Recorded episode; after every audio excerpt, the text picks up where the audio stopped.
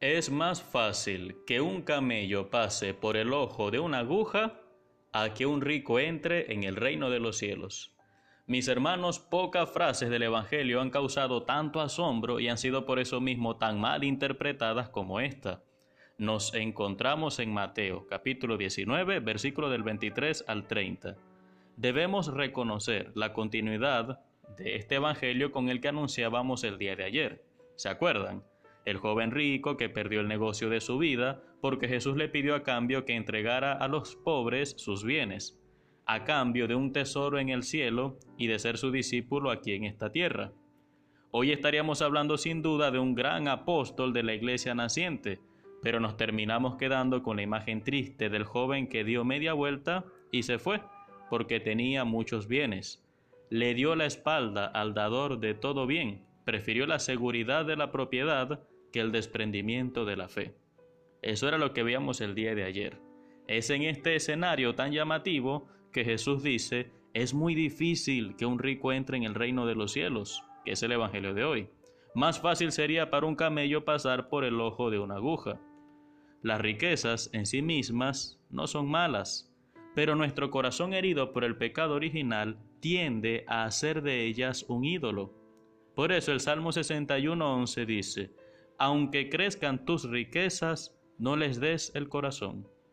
Aunque crezcan tus riquezas, no les des el corazón. En continuidad con esta idea, Jesús aconseja en el Sermón de la Montaña, no se afanen en acumular tesoros en la tierra, sino en el cielo, porque donde esté tu tesoro, allí estará también tu corazón.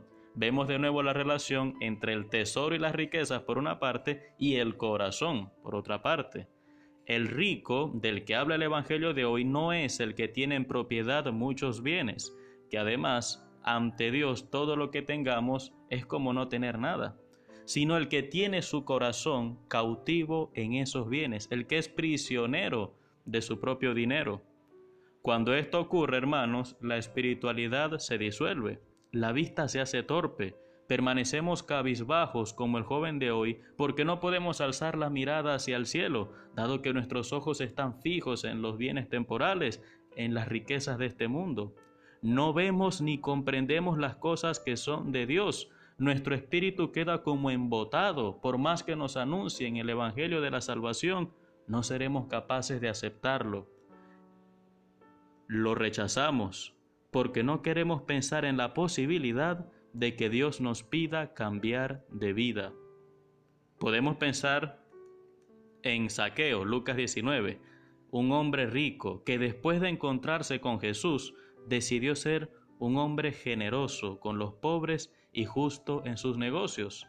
Jesús no le dijo que abandonara sus riquezas, solamente le enseñó a vivir de acuerdo al Espíritu Santo, le enseñó a vivir de acuerdo al Evangelio.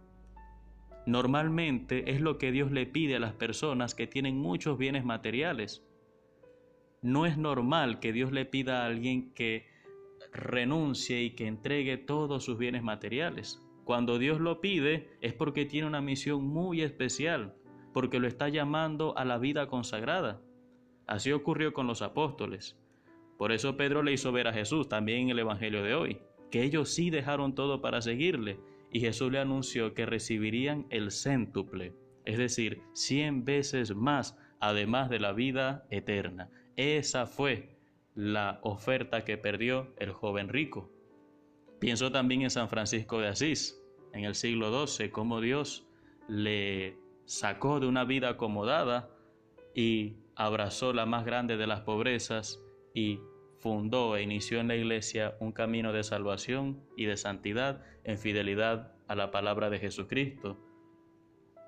Eso, mis hermanos, es lo que Dios hace cuando nosotros le abrimos el corazón.